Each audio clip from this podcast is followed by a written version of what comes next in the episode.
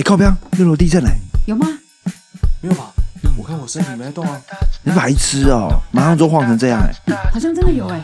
那我们为什么还不赶快跑啊？因为我们九零后年轻人都像只青蛙，稀里哗啦，哗啦哗啦，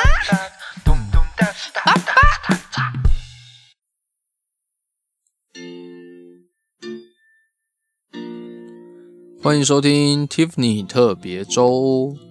那今天想要讨论是卫生习惯不好会不会想分手呢？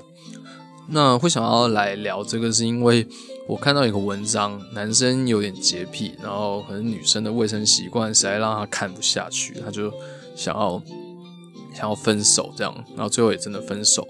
那我就再回想我自己，如果遇到这样的情况的话，我会怎么做？那。我我自己其实没有洁癖，因为我平常都是野营。那野营其实不太可能多干净嘛。那所以我觉得我对那个清洁其实包容度非常高。但是我还是有遇到蛮扯的一件事情，就是我有个前女友，她真的是脏到一个不行。她其实也是看起来漂漂亮亮，但我去住她家的时候吓傻。她的冰箱就好像很多那种男生宿舍的冰箱一样。食物没吃完就绝对堆在那边，而且他每次开冰箱再放新的食物进去的时候，都不会想，那那个食物已经放很久，除非有一天真的臭到一个不行，他才把它拿起来丢掉。那洗手槽就是洗手槽就是厨房，然后非常可怕，就是我们如果买东西回来，然后需要容器或是要吃泡面的时候，他才会洗，他才会洗的意思不是从干净的。那一堆里面洗出来，而是他会到洗手槽把那个之前吃过，然后吃过的，然后放在洗手槽都不洗的那一堆里面，然后挑一个出来，因为没办法，所有干净的都已经用完了，全部堆在洗手槽里面，你就知道那个洗手槽有多可怕。那最可怕的其实是他的浴室，他的浴室，他的厕所是一起的。然后整个浴室、厕所就好像是一个工地的环境，地板上超脏，然后都是他的头发，他也从来都不清。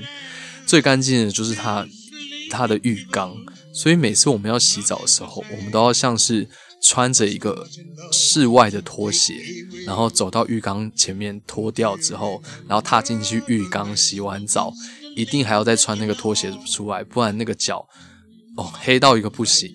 我我我其实那个时候就有点有一点吓到，然后呃，我后来就是帮他，就是把他整个家里整个全部都清过一遍，就像全能住宅改造网一样，有一个 before and after，有这么大的一个差异，我真的没差，把它整个把它记录下来。